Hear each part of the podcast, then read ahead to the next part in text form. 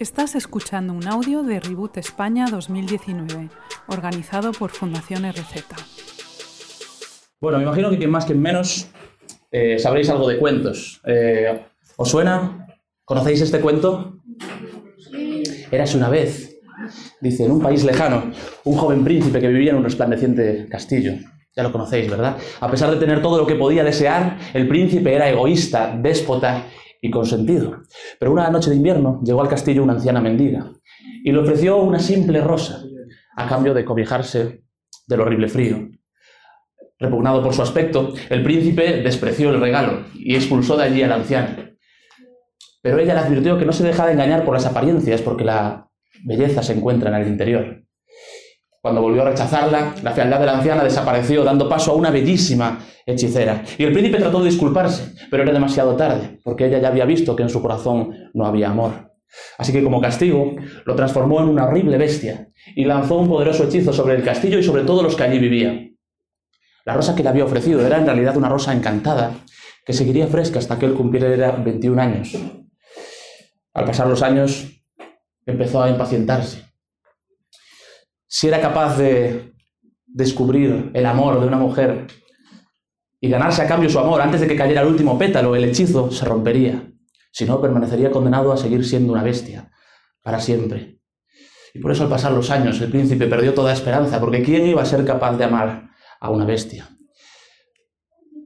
Un cuento como muchos otros. Los cuentos nos hablan mucho de, quiénes somos. Puede haber muchísima verdad en un cuento. Eh, hay quien dice incluso que la realidad misma tiene forma de cuento, ¿no? Porque claro, ¿qué hace que un cuento sea un cuento? Normalmente se habla de la fantasía, esa magia que nos lleva a un final feliz. Por ejemplo, en esta historia, perdón por el spoiler, pero la bestia acaba descubriendo el amor y el amor verdadero la hace volver a la vida como un hombre de nuevo, como el hombre que una vez pudo haber seguido siendo, pero no fue, como ese príncipe, otra vez. Eh, puede haber mucha verdad en un cuento, pero Hoy quiero hablaros de una historia. Eh, es una historia real, yo creo.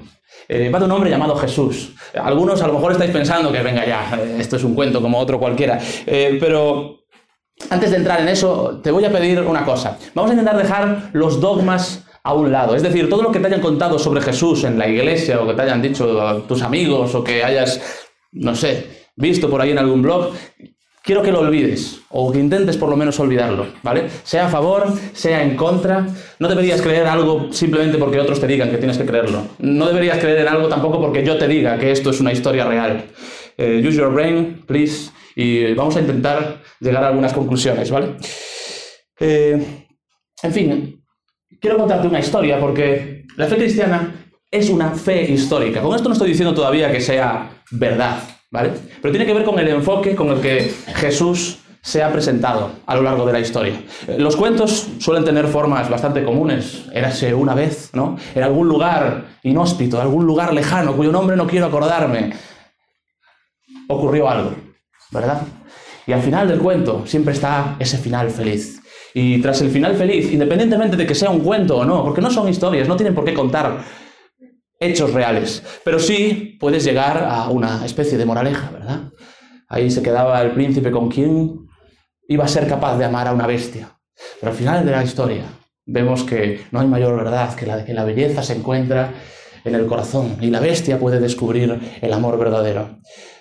Aunque no ha ocurrido esa historia de la bestia y la bella y todo eso, nosotros podemos sacar lecciones de eso y esta historia puede hablarnos sobre nosotros mismos. Pero la fe cristiana es diferente. Eh, diferente a estos cuentos y diferente a cualquier otra fe que, de las que hubiera habido antes que ella. Fijaos, en tiempos, de, en tiempos en los que los primeros cristianos empezaron a escribir sus libros, había muchísimas religiones por el mundo. Y todas las religiones hablaban de mitologías, diferentes historias a partir de las cuales se podían eh, sacar algunas conclusiones. Había gente que era seguidora de de, Mitra, por ejemplo, y conocían su historia. Había gente seguidora de, Osiris o de Horus o de muchas otras historias que conocían. Había gente seguidora de Apolonio. el caso es que todas las historias de, de, esta gente se situaban en un lugar parecido a este, lugares inhóspitos, quizás en el monte del Olimpo, eh, pero en un sentido inaccesible. No podías ver si estas historias eran reales y la mayoría de la gente en realidad no se las creía. Celso, eh, uno de los primeros críticos del cristianismo, escribiendo contra el cristianismo, criticaba a los, a los cristianos porque ellos se creían sus propios mitos. Cuando los griegos, evidentemente los griegos con dos dedos de frente sabían perfectamente que esas historias no eran reales, que simplemente intentaban enseñar ciertas lecciones. Pero fijaos en cuál fue el enfoque de los primeros cristianos que hablaron sobre Jesús. No empieza con érase una vez, no empieza pidiendo, eh, pidiendo a las musas su beneplácito y su inspiración, como empezaban algunos otros mitos de aquella época, como empieza eh, la Ilíada, como empieza la Odisea. Esto es una de las primeras biografías de Jesús que se escribió en las primeras décadas del cristianismo, cuando todavía había gente con vida que había estado con Jesús, que podían corroborar la historia. En ese momento, Lucas empieza su biografía de Jesús diciendo que, mientras que otros, muchos han intentado eh, escribir una historia, muchos han tratado de compilar una historia de estas cosas que entre nosotros han sido muy ciertas, tan como nos la han transmitido desde el principio eh, personas, testigos oculares y ministros de la palabra. También a mí me ha parecido bien, eh, conveniente, después de haberlo investigado todo con diligencia desde el principio, escribirte esto ordenadamente, para que tengas seguridad de estas cosas que te han sido enseñadas. La forma en la que Lucas enfoca su historia es bastante diferente de la de otros mitos y de la que cualquier cuento. Y fijaos que no ocurre en un lugar de la Mancha cuyo nombre no quiero acordarme, ni en un tiempo inhóspito antes de que, de que los seres humanos existiesen. En el año decimoquinto del imperio de Tiberio César, dice Lucas capítulo 3, siendo Poncio Pilato gobernador de Judea, Herodes tetrarca de Galilea, su hermano Felipe tetrarca de la región de Iturea y Traconite, Lisanias tetrarca de Virinia, durante el sumo sacerdocio de Anás y Caifás, entonces, en ese momento concreto, vino la palabra de Dios a Juan en el desierto y dijo, él empieza la historia. Fijaos en la diferencia de enfoque. Los primeros cristianos no consideraban que esto fuese un cuento, consideraban que era una historia real. Eso quiere decir que si los hechos que contaban sobre Jesús no eran ciertos, entonces esto no sería un cuento, simplemente sería una mentira porque nos la estaban intentando colar. Sería como si en algún diario como El País, como El Mundo, el ABC, nos encontrásemos con una mentira flagrante. No lo llamaríamos cuento, lo llamaríamos mentira. Y eso es lo que ellos pretendían. De hecho, uno de los primeros cristianos escribió algo tan claro como que si Cristo no ha resucitado, si eso no es cierto, si no es real, entonces vuestra fe es falsa. Y muchas otras cosas escribió. 1 Corintios 15, una de las cartas del apóstol Pablo. Escribió que somos entonces testigos falsos y escribió que entonces somos los más dignos de lástima de todos los hombres porque hemos puesto nuestra confianza en Cristo solamente para esta vida.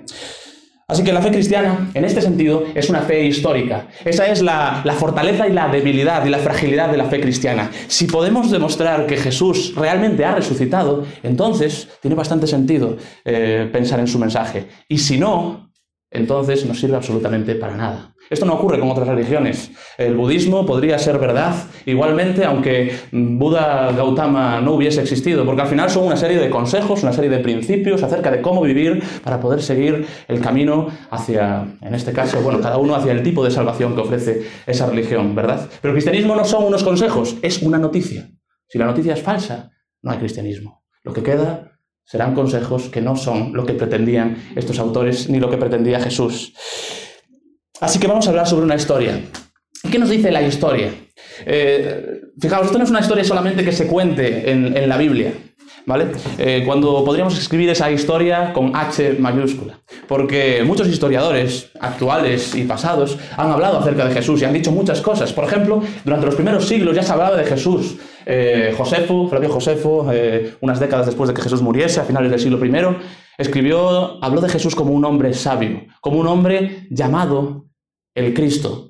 Y, si alguien tuviera alguna duda sobre el testimonio flaviano, podemos hablarlo después, hay tiempo de críticas. Eh, y por ejemplo, Plinio el joven escribía en una carta al emperador Trajano eh, sobre los cristianos que decía que ellos cantaban un himno a Cristo como a un Dios, como si fuese un Dios. Si alguna vez habéis oído que el cristianismo fue idealizando la figura de Jesús hasta que al final, en el siglo IV, en el concilio de Nicea, año 325, lo que sea, de repente alguien decidió que se le iba a considerar como Dios, lo siento, pero ya en este tiempo, menos de 100 años después de Jesús, ya Plinio, no cristiano, escribía sobre los cristianos como que cantaban un himno a Cristo como a un Dios. Ya se le consideraba de esa manera. No hablamos solo de su existencia, sino de algunas cosas concretas sobre él. Tan concretas como que bajo el reinado de Tiberio César fue ejecutado por el procurador Poncio Pilato, como escribe Tácito también, menos de 100 años después de que Jesús murió. Eh, y como estas muchas cosas. Eh, Mara Serapio habla de cómo, eh, aunque los romanos eh, fueron los que ejecutaron a Jesús, los hebreos habían sido los que habían llevado la muerte a su rey sabio. Y eso es lo que cuenta la historia, que cuentan los evangelistas. Eh, Luciano de Samosata hablaba de él como el hombre de Palestina que fue crucificado por haber introducido esta nueva religión. Y en el Talmud incluso se habla de cómo Jesús fue colgado y se habla de que tuvo discípulos. Porque practicó la hechicería y sedujo a Israel. Es muy interesante esto. Estos son los textos de personas no cristianas que durante los primeros siglos hablaron sobre Jesús.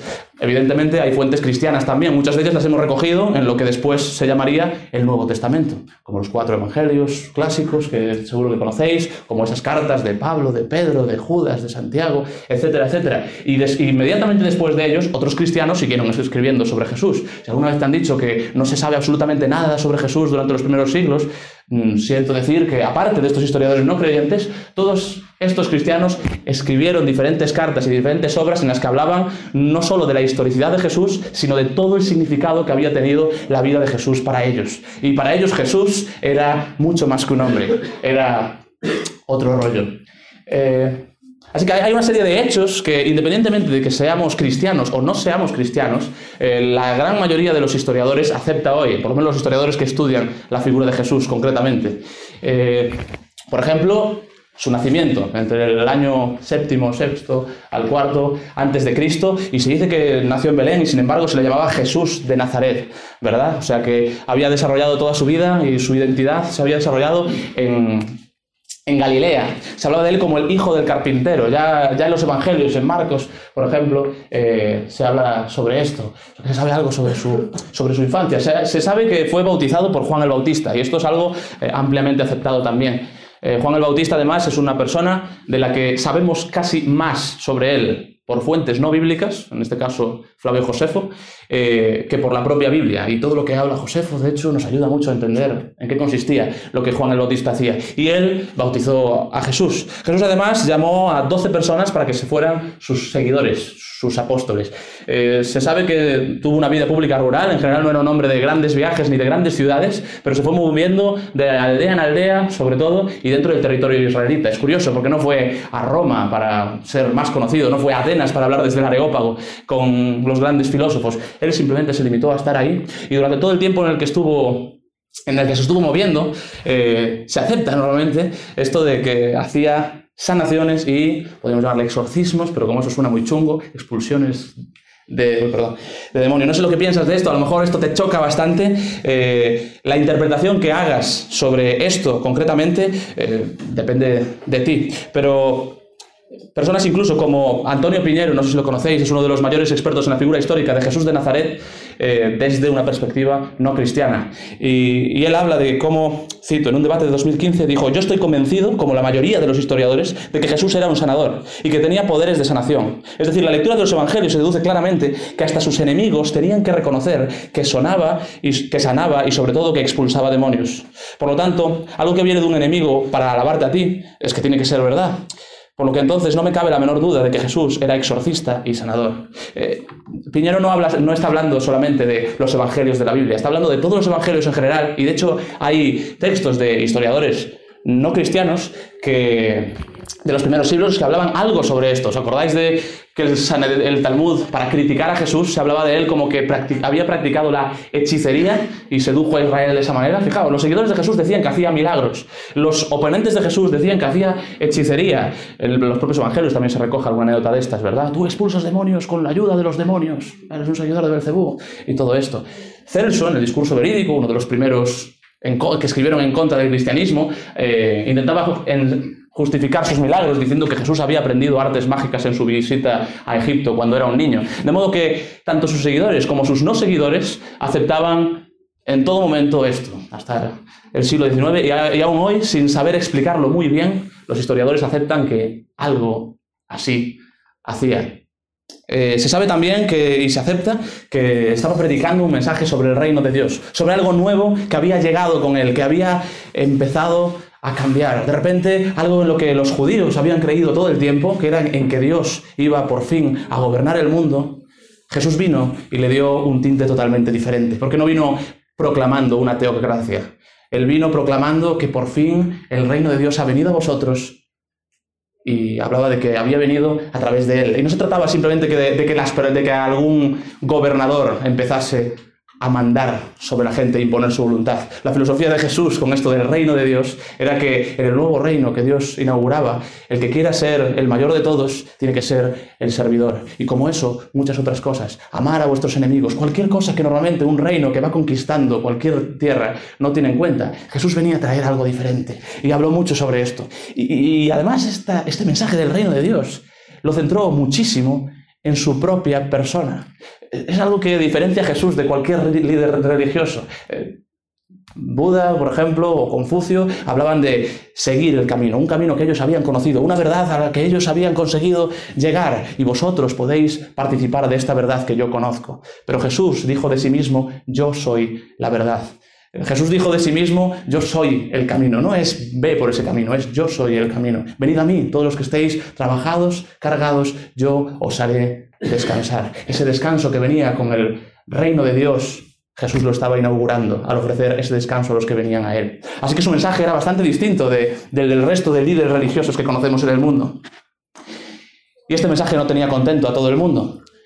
Eh, empezó a haber bastante controversia con los líderes religiosos que intentaban imponer una especie de moral sobre su pueblo, que bueno, ya sabéis cómo funcionan las órdenes sacerdotales en la mayoría de las sociedades, ¿verdad? En Israel no era diferente. Y Jesús le puso bastante los puntos sobre las sillas a estas personas, estas personas moralistas que venían predicando eh, a Dios como un simple juez que había puesto una serie de reglas para que la gente las siguiese. Y si quieres estar cerca de Dios, entonces tienes que hacer esto y esto y esto. Es lo que proclaman todas las religiones, siempre para alcanzar la salvación X, sea el nirvana o la moksha o, o, lo que sea, tienes que hacer, conseguir, merecer, alcanzar. Tú haces y entonces puede que consigas alcanzarlo. Normalmente después de esta vida, al final del cuento, cuando el cuento termine, entonces tendrás tu final feliz con tus perdices. Pero Jesús vino diciendo otra cosa. Jesús le dio totalmente la vuelta. Y es que no es que tú puedas hacer estas y aquellas cosas para poder alcanzar el reino es que el reino de Dios ha venido y tú puedes formar parte de él. No es que tú tengas que merecer estas cosas, es un regalo que Dios te ofrece. Solo tenéis que venir a mí. Venid a mí, los que estéis trabajados, los que estéis cargados, yo os haré descansar. Ese era el mandato de Jesús. Eh, y claro, esto generó controversia, sobre todo en un momento en que Jesús entra al templo y ve a los mercaderes aprovechándose de la fe de esta gente que venía para ofrecer sus sacrificios, para poder ganarse ese favor de Dios, para poder ganarse el perdón a través de sacrificios. Resulta que los líderes estaban aprovechando de eso para sacar beneficio económico y Jesús empezó, eh, bueno, la armó bastante gorda, digamos, ya conocéis eso, tiró las mesas, eh, se enfadó muchísimo y los echó. Y aquí empezó a exagerarse más aún la oposición que Jesús había tenido desde el principio. Y tanto se exageró que empezaron a acusarlo de blasfemo. Y si leéis cualquiera de los evangelios, veis diferentes momentos en los que Jesús dice algo y la gente judía dice, ¿cómo se atreve a decir esto? Solo Dios puede perdonar pecados. No puedes perdonar los pecados. ¿Cómo te atreves a decir esto? Eh, al decir que eres el Hijo de Dios, te estás haciendo igual a Dios. Juan capítulo 5, si no me equivoco. Etcétera, etcétera.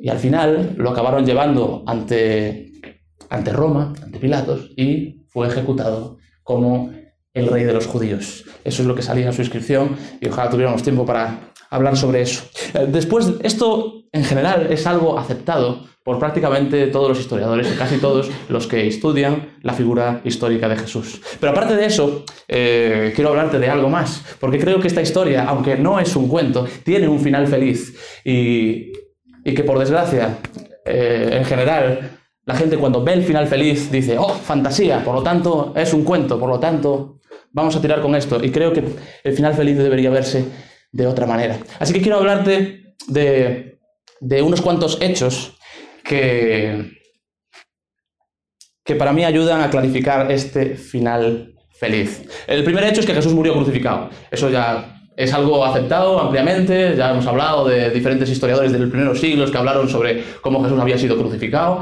y, incluso, aparte de lo escrito, hay algún graffiti hecho ahí a finales del siglo II, muy curioso, en el que, es el primer graffiti que se tiene ahí como vacilando los cristianos, ¿no? Sale este hombre, le llama Alexámenos, y pone Alexámenos adora a su Dios, y aparece ahí el Dios de Alexámenos crucificado como una cabeza de burro, eh, como una señal de, de burla, ¿no? Esto representaba a Jesús. Y y vamos, es simplemente una fuente más que habla sobre cómo Jesús fue crucificado. Eso es algo aceptado por todos. Y hay quien dice que quizás pudo sobrevivir a esa crucifixión, pero eh, la gente que sabe de, este tema eh, ha descartado ya esta hipótesis hace mucho tiempo. Eh, podríamos hablar mucho sobre de qué va una crucifixión. En general la gente no solo llegaba a la cruz ya fatigada, ya latigada, y en el caso de Jesús lo habían azotado bastante bien y había sangrado ya bastante, sino que además, una vez en la cruz, los soldados romanos podían controlar cuánto tiempo podía permanecer una persona con vida. De hecho, se le solía matar por asfixia y por... La persona, no voy a hablar mucho de esto, pero eh, cuando la persona estaba suficientemente fatigada como para no poder respirar, cuando se quedaba colgado de los brazos, acababa muriendo de asfixia. Y por eso una forma muy sencilla de matar a alguien que estaba en una cruz era romper las piernas. Ya no podría soportarse hacia arriba y entonces moriría en cuestión de media hora. La gente moría por esto. Los soldados romanos lo hacían todos los días, era algo totalmente normal para ellos. Y de hecho, en toda la historia, a pesar de lo que dice la vida de Brian, en toda la historia no se sabe de prácticamente nadie, no se sabe de nadie que haya sobrevivido a una crucifixión completa. En toda la historia hay solo una persona que fue crucificada y que se salvó. Era un amigo de Flavio Josefo, el historiador de antes, que cuenta cómo una vez iba por ahí, de repente entre las cruces, tras muchas cruces que había por ahí, se encontró a dos amigos suyos, así que pidió inmediatamente al emperador que los liberaran y como él tenía enchufe, ya, esto ya funcionaba así en el siglo I, los soltaron e inmediatamente los sometieron a los mejores cuidados médicos de toda Roma. Y aún así, uno de los dos murió. Cuando una persona era crucificada, se moría. Eh, os puedo asegurar que era así. Y por eso todos los historiadores aceptan que Jesús estaba muerto clínicamente después de la cruz. Eh, el segundo hecho es que Jesús fue sepultado en una tumba conocida. Los evangelios hablan de un tal José de Arimatea, que era además miembro del concilio, miembro del Sanedrín judío, y que ofreció su tumba para Jesús. Esto me parece que es interesante porque una de las teorías que, que circuló en algún momento del siglo XIX, era que quizás la tumba a la que habían llegado, y esto es un spoiler del siguiente punto, que es la tumba vacía, pero cuando habían llegado a la tumba vacía, resulta que es que se habían confundido de tumba. En realidad, la tumba en la que Jesús fue enterrado eh, era una tumba conocida. Pertenecía a este hombre, José de Arimatea, que es alguien muy interesante, porque si, tú si yo me tuviese que inventar una historia sobre quién acogió a Jesús en su tumba, no me inventaría que fue José de Arimatea. José de Arimatea era miembro del concilio que llevó a Jesús a la muerte. Cualquier cristiano no se vería conforme con este personaje. De hecho, en el Evangelio de Lucas, eh, Marcos habla ya un poco de él, en el Evangelio de Lucas, curiosamente, eh, indica que estaba ahí José, José de Arimatea, que no había estado presente cuando el Sanedrín decidió esto, como diciendo que no, a ver, este no, no, es, no es mal chaval, ¿no? como intentando defenderlo. Era algo que no, era, que no se inventaría cualquier inventor de historias. Y esta persona le presta su tumba para que Jesús sea sepultado allí. Después de esto, hay unas mujeres, unos días después, que aparecen emocionadísimas diciendo que han visto a Jesús con vida. Y una vez más, esto es un hecho que todos los historiadores aceptan y se debe también a que si yo me inventase en el siglo I una historia queriendo que la gente se la crea, no me inventaría esto. En aquel momento las mujeres eh, en general eran poco tenidas en consideración eh, a la hora de certificar algo. De hecho, en un juicio, en aquel momento, una mujer no podía tener voz ni voto, no podían valer como testigos. Así que si yo me tengo que inventar un testigo creíble para que la gente se crea mi historia, no me inventaría que ese testigo fueron unas mujeres seguidoras de Jesús que habían ido allí llorando a la tumba. De hecho, cuando estas mujeres vinieron, eh, hubo personas que hablaron sobre Celso, hablaban sobre eso. ¿Quién, quién es testigo de eso? Oh, las mujeres eh, histéricas que no tenían ni idea. Y esa fue una crítica que se le hizo. Pero claro, ¿qué pasa? Que después de que estas mujeres dicen que han visto a Jesús y lo dicen con toda la seriedad del mundo, van a ver la tumba a sus seguidores y se encuentran que la tumba está vacía. La tumba vacía es algo que también es ampliamente aceptado, entre otras cosas por sentido común. Si la tumba no estaba vacía, sería muy fácil destruir el cristianismo desde sus inicios. De hecho, los eh, oponentes a Jesús, precisamente los judíos que quisieron desmentir la idea de que Jesús había resucitado, lo que se inventaron fue que los discípulos habían robado el cuerpo.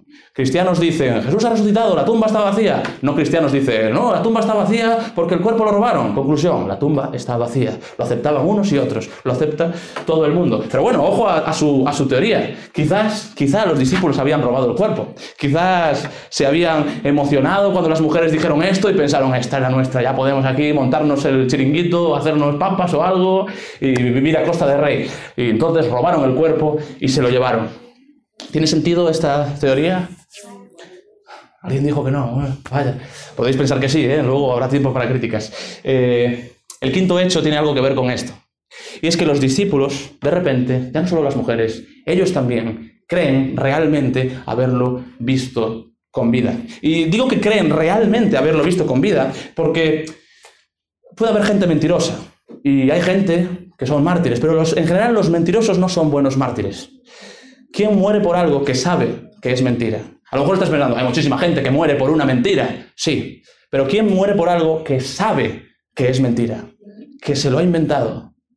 De los, de los 12 seguidores de Jesús, aparte de, aparte de Judas, todos ellos, menos uno, acabaron muriendo por defender simplemente que Jesús era quien decía ser, por defender que Jesús había resucitado. Todos y cada uno de ellos, de formas diferentes, en momentos diferentes de la historia, fueron ejecutados o linchados simplemente por defender que Jesús había resucitado. Daba igual lo que pudieras hacerle. Y recordad que estamos hablando de personas que como ellos mismos, que como ellos mismos reconocieron más tarde, habían abandonado a Jesús cuando se lo llevaban a la muerte. Esta gente había dejado a Jesús tirado mientras los soldados se lo llevaban, mientras los judíos lo juzgaban, los romanos también lo juzgaban, mientras lo apaleaban y mientras lo mataban. Y todos se escaparon y se escondieron como ratas. Y de repente, esas mismas personas cobardes aparecen y puedes encarcelarlos. Y empezaron encarcelando a algunos. Puedes apedrearlos y empezaron apedreando a uno. Puedes matarlos a espada y empezaron a matarlos. Y da igual cómo los persigas, da igual lo que hagas. Es imposible hacer que dejen de pensar que Jesús había resucitado. Eh, Piñero, el historiador del que hablaba antes, de hecho dice que como el historiador afirma, como científico, historiador, tengo que sostener que el entorno de Jesús estaba absolutamente seguro de que Jesús se había aparecido. Y, y sin la creencia en Jesús resucitado y en que se había aparecido, no se explica lo que vino después del cristianismo. O sea, esta gente realmente creía que Jesús había resucitado. Y cómo lo expliques, cómo expliques que realmente creían esto, puede ser cosa tuya. Pero que lo creían es una realidad. Hay quien dice que, bueno, lo creían porque, en fin, eran unos pobres ignorantes. En aquel momento la ciencia no estaba tan desarrollada como ahora y entonces, claro, no sabían que un muerto no puede resucitar, perdón.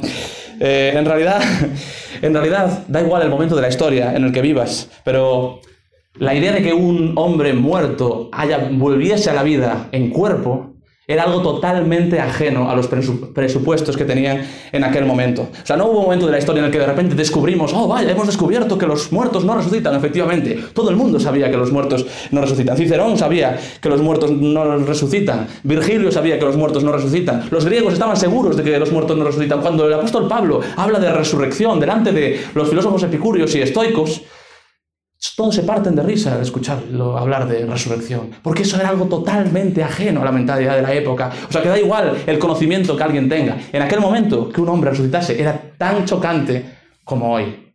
Ni más ni menos. Así que no se puede acusar a la ignorancia simplemente de ser la razón de que creyesen esto. Mentirosos, bueno, ya hemos hablado sobre esto.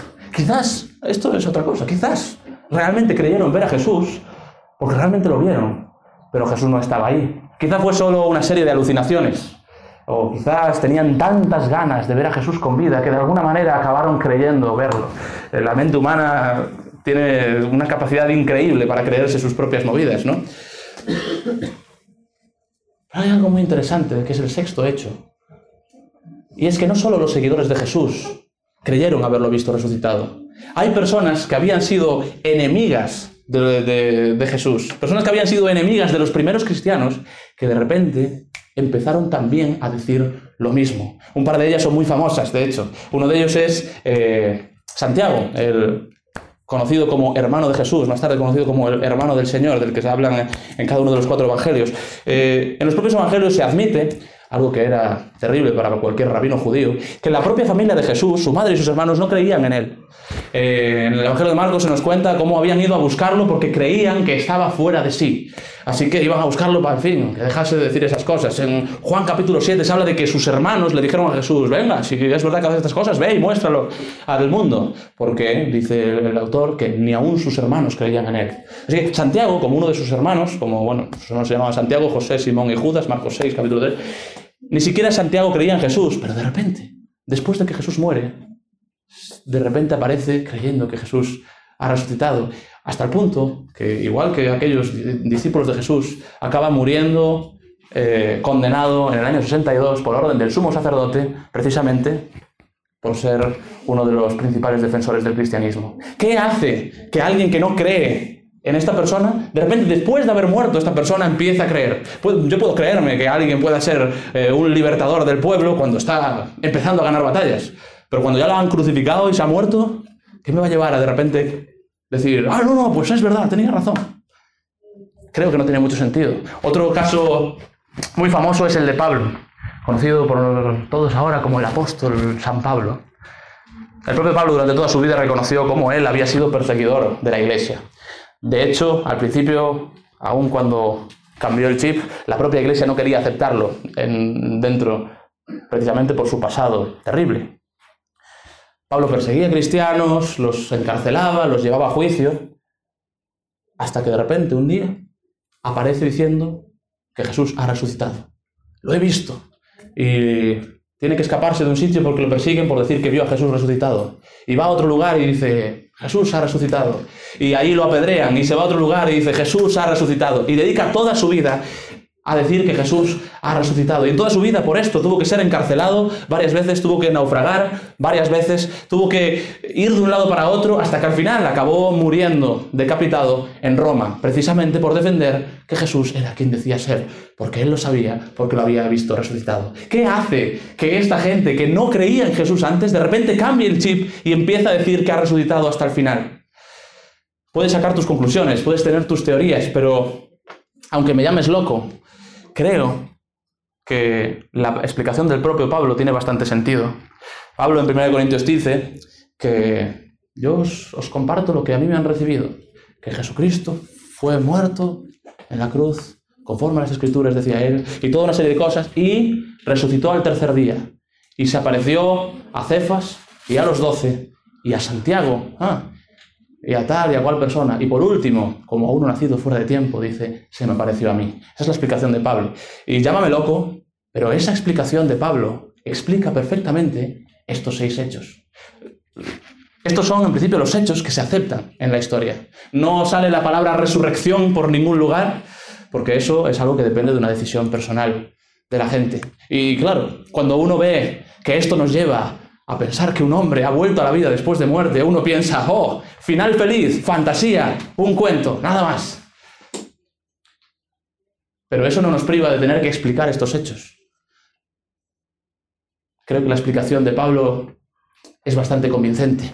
Y claro, ¿a dónde, ¿a dónde nos lleva esto? O sea, si realmente Jesús resucita, si realmente este, este es el final feliz de esta gran historia, ¿a dónde nos lleva eso? Eh, porque claro, yo no sé vosotros, pero a mí si un tipo realmente estuvo muerto y ha vuelto a la vida, como mínimo tiene toda mi atención. O sea, vale, vale, no es simplemente un charlatán. Los propios discípulos que habían abandonado a Jesús y que creyeron que, bueno, pues nada, pues no era el Mesías, cuando Jesús resucitó, se dieron cuenta de algo sobre él. Y es que realmente había que pensar, había que tomarse en serio lo que Jesús decía que era. Y Jesús habló de sí mismo en términos muy arriesgados si no era quien decía ser. Porque habló de sí mismo como el Hijo de Dios, habló de sí mismo como el camino, la verdad y la vida. Y hizo toda una serie de promesas que cualquier persona normal no podría ofrecer. ¿Quién puede ofrecer a la gente salvación? ¿Quién puede ofrecer a la gente vida eterna? Él decía, yo soy la resurrección y la vida. Nadie, perdón, el que cree en mí, aunque muera, vivirá. Yo no puedo decir esto. Pero claro, si un hombre que dice, yo soy la resurrección y la vida, muere y resucita, a mí eso me dice algo. La idea de Jesús era que, después de morir iba a resucitar y con su resurrección iba a conseguir algo que, que iba a servir para todo el mundo. Este final feliz, si es real, si realmente Jesús resucitó, es algo de lo que todos podemos participar. Porque si Jesús resucitó, entonces la muerte ha sido vencida. Entonces la cruz no es un simple fracaso de un visionario al que llevaron a la cruz. La cruz entonces era un plan, la cámara, la cruz entonces era un plan que Jesús había pensado muy bien. Jesús tenía la idea de que en la cruz Él iba a morir por los pecados del mundo. Y a lo mejor la palabra pecado te suena como, no sé, cómo te puede sonar. Pero claro, fijaos, es justo lo contrario de lo que decían todos los líderes religiosos. Has pecado, has hecho mal, tienes que ganarte la salvación. Jesús dijo, efectivamente, Dios es justo, has pecado, has hecho mal, es cierto. Pero si alguien tiene que ser condenado, si alguien tiene que morir, si alguien tiene que pagar el precio, que pagar la multa por los fallos de todo el mundo, yo voy a hacerlo por vosotros. No hay un amor más grande que este, decía Jesús, que uno dé su vida por sus amigos. Y nadie me quita la vida, yo la doy por mi propia voluntad. Tengo poder para darla y poder para tomarla de nuevo. Esto dijo Jesús antes de haber resucitado. Así que cuando Jesús resucita, de repente resulta que todo eso que había prometido tiene sentido. Puede que, puede que la vida se parezca más a un cuento de lo que pensamos. Y a lo mejor por eso los cuentos nos emocionan tanto. Porque a lo mejor nosotros también tenemos algo de esa bestia maldita que necesita que el amor verdadero venga a salvarla y transformarla. A lo mejor todos hemos también mordido esa manzana envenenada y necesitamos que el príncipe venga, si hace falta, desde el fin del mundo a buscarnos. Y si todos los cuentos tienen algo de verdad, fijaos, esta historia de Jesús es lo que hace que todos esos cuentos tengan algo de verdad. Y es porque esta historia no es un cuento, porque es real, porque el amor verdadero existe y el amor verdadero se ha entregado para poder salvarte, a ti y a mí, para poder darnos una nueva vida. Y la promesa de Jesús sigue vigente y es tan fácil como ir a Él. No tienes que hacer nada para ganarte esa salvación. Jesús ya venció a la muerte por ti. No tienes que compensar a Dios por tus errores pasados. Jesús ya ha pagado por esos errores. Solo tienes que ir a Él arrepentido y que te dé vida. Así que si, si me permitís ahora, antes del momento de preguntas y críticas y demás, voy a orar, ¿vale? Eh, no es algo ritual ni nada así. Si, si, esto para ti no significa nada, puedes tomártelo como un momento de reflexión. Pero si quieres, si esto te tiene sentido, también puedes hacer tuyas estas palabras. Eh, Jesús, quiero darte gracias, antes de nada, porque, porque si todo esto es verdad, y creo que lo es, no tenías por qué hacerlo. No tenías por qué venir a salvarnos, no tenías por qué venir al mundo, sufrir lo que nosotros sufrimos y vivir, vivir así y morir de esa manera. No tenías por qué hacerlo. Y te doy gracias porque no lo, yo no lo merezco. No me merezco que alguien venga a salvarme de esa manera. Te pido perdón, porque es que realmente no lo merezco, porque muchas veces he pasado de ti, he estado mirando para otro lado y te he despreciado de muchas formas, pero quiero recibir ese regalo que me das. Y te doy gracias por recibir una salvación gratis, porque yo no podría ganármela. Y te doy gracias porque yo no puedo traer un final feliz a ningún lado, pero tú has traído el final feliz al mundo. Así que quiero darte gracias por esto y recibirlo.